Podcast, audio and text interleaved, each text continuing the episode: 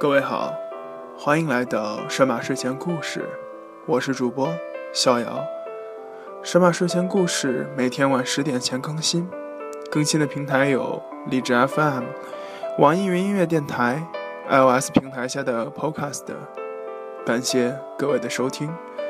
如果各位有任何的意见建议，或是想和主播逍遥交流的话，欢迎关注逍遥的新浪微博“逍遥散闲”，懒散的散，闲人的闲。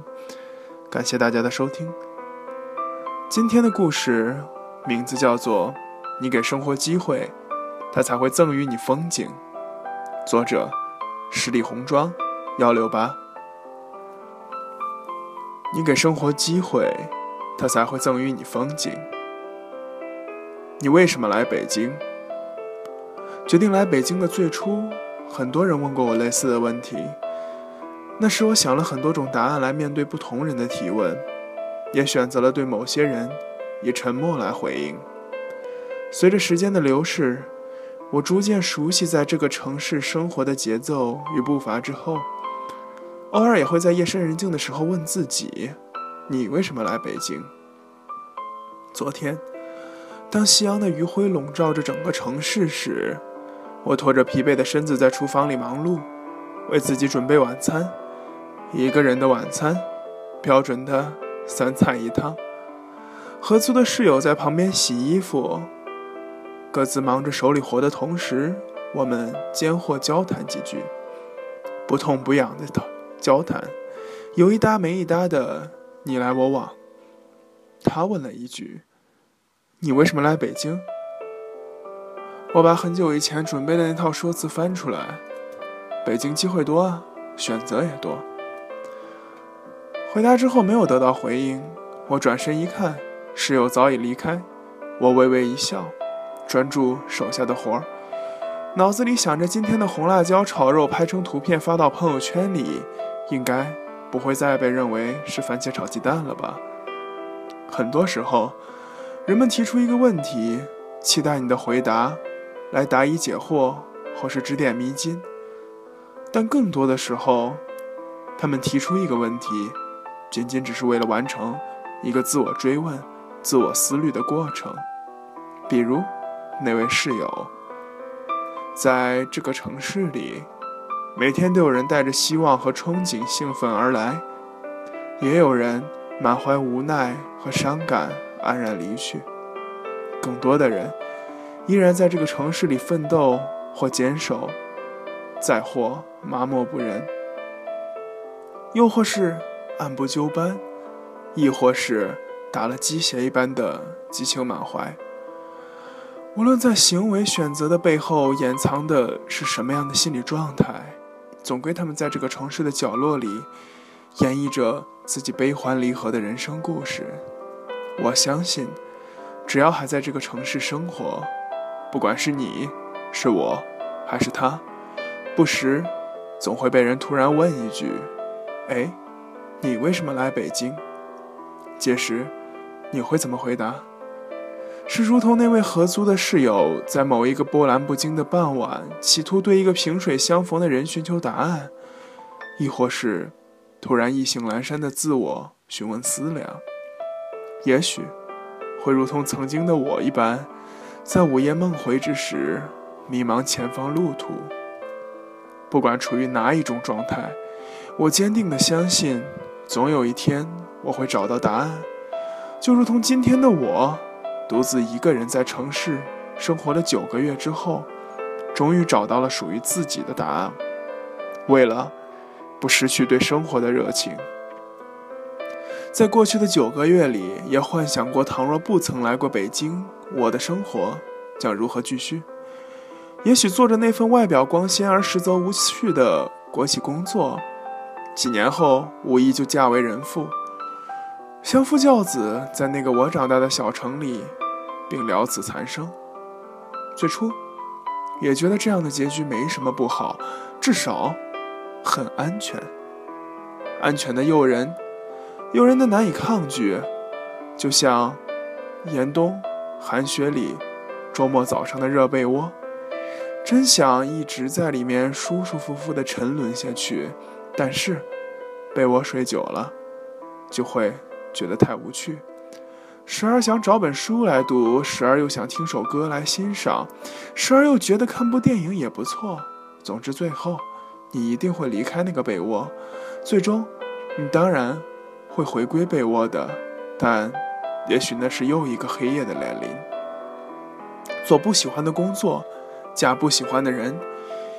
偏安一居，甘做井底之蛙。我的一生，难道就这样下去？那时的境况，寥寥数语足以概括一生。十年寒窗，学满毕业，偶有姻缘，得入正企，工作勤恳，然天资平庸，不善长衣舞袖，终泯然于众人。少华之年，父母之命，媒妁之言。嫁为人妇，七年又迫于流言蜚语及双亲期盼身为人母，五十年。锅碗瓢盆，家长里短，纷争不断；六十载心系子女，百般算计，千番教导，肝肠寸断；年四十丧考比，再无见妻；年五十沦孤巢，多病缠身；年六十儿女成家，皆离左右；年七十。失旅无伴，独来独往。后七年，此身亦物，一生无功，无过，无非。生活固然是不完美甚至平庸的，我也并非想要活得如何光鲜亮丽。当然，它也未必一世安稳，甚至风波不断。但我想，至少不能因为畏缩而抱憾终身。追求安全以及确定性，是出自一种自身本能的反应。它对我们的吸引力，如同地心引力一样无处不在。而我们的精彩，恰好也在于地心引力的充斥其间。建成摩天大楼，对峙苍穹；建成飞机，与云比肩；发射脱离太阳系去更远的世界探索的旅行者号空间探测器。我们所有的发展都是在抗拒，抗拒那些难以抗拒的东西，抗拒安全的诱惑，抗拒舒适的堕落，抗拒自我的本能。如果说追求安全是我们的天性，那么抗拒本能也同样是我们的天性。他们这对矛盾体无时无刻不在我们内心对抗，此消彼长。我们已然习惯于生活在安全地带，被老师、父母、师长以及书本的汤勺喂大，习惯了去询问他们：“请告诉我，那高原、深山及大地背后是什么？”总是满足于他人的描绘，活在他人的言论中，而不再享有抗拒本能的权利。长久以往，我们不再新鲜，心中没有什么东西是原创的、清新的和明澈的。渐渐的，失去了对生活的热情，遵循自己的想法，抗拒本能的安全，在尴尬的年龄放弃一切，来到北京，从头开始，给自己一个机会，给生活一个勇气。到目前为止，我所做过的最勇敢的事，便是如此了。如果最后，我终将迫于生活的各种原因驾驭不爱的男子，那么是否让我在可以选择的时候一直安静，做自己喜欢做的事？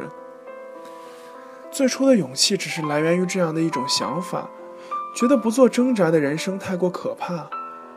然，由于对另一种人生的无法预见，让我胆怯，不敢选择。而当这条路终于被我走出来的时候，才发现很多事情。根本没有想象中的那么艰难。蔡康永有句话可以很好的诠释：十五岁觉得游泳难，放弃游泳；到十八岁遇到一个你喜欢的人约你去游泳，你只好说我不会；十八岁觉得英文难，放弃英文；二十八岁出现了一个很棒但要会英文的工作，你只好说我不会。人生的前期，如果越嫌麻烦，越懒得学，后来就越可能错过让你动心的人和事，错过风景。不给自己设限，试一试又何妨呢？高山。若总不去攀登，那就永远只是高山，终生仰望。若征服过，便成为你脚下的一方尘土。很多时候，生活就是这样，你给他机会，他还你风景。诸多朋友之中，有一位姑娘，虽说不上特别漂亮，但五官非常和谐，丢到人群中也是抢眼的很。家里经济条件也十分优越。成为富二代也不嫌过分。周围很多人认为，这样的她，只要一直负责扮演公主的角色就足够。可是，很多时候却觉得他过得比任何人都更加努力，凭借自己的能力考上国内一流的高校，在校期间参加了不少项目，都是些让人觉得又苦又累也不讨好的项目。他不仅做得很认真。保持所有科目成绩无人能敌的高度。我曾问他，何必如此辛苦？你所拥有的，已足以让其他人奋斗一生，也未必能赶超。当时他回答我，只是为了证明自己，即使不是某某的女儿，难道我就没有可以立足这个社会生活的能力了吗？我时常只身一人出国旅游，他也一样。有次回来告诉我。他决定要考取英国一所全球著名的学府，进修博士课程。我知道那份工作，他曾经非常看重。为了获得领导和同事的认可，他付出了很多努力和艰辛。问他是否考虑清楚，他说：“世界太大，我需要给自己机会，不断去攀越、去发现、去尝试。我愿意死在前行的路上，而不是……”死守着一成不变的现在。当他拿着高的变态的 GRE 和托福成绩，附上录取通知书放在我面前的时候，我的人生也因为他而悄然发生了改变。我们同一天离开故乡的城市，他出国，而我来北京。时常，我们会遇到一种生活状态，对生活失去热情。对什么都得过且过，没有追求，觉得空虚无聊且肤浅。这一切，可能只是由于我们习惯于安逸的生活，沉溺于周末早上的热被窝，被我们本能的地心引力所束缚。我们要做的，就是去尝试一些新的选择，去走一条看不见结局的路，去不断的学着给生活机会。如果不曾在早晨毅然爬出温暖的被窝出去散步，你就没法体验到清晨第一缕阳光投射到人间的美丽；如果不曾在闲暇时出去旅游，你就不会欣赏到小河里流淌的溪水和林间习习的微风。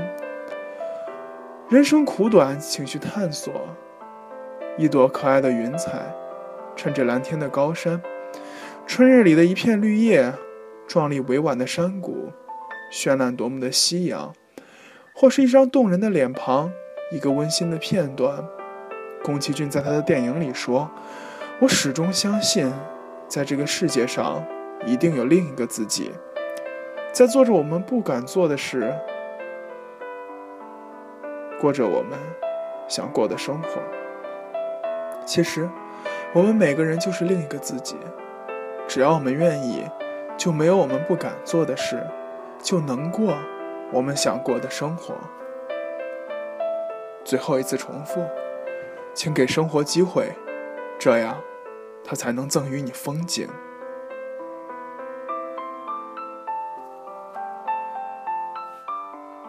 感谢各位的收听，今天的神马睡前故事到这里就要结束了。希望各位能在这夜晚安，睡个好觉。祝各位晚安好梦，再见。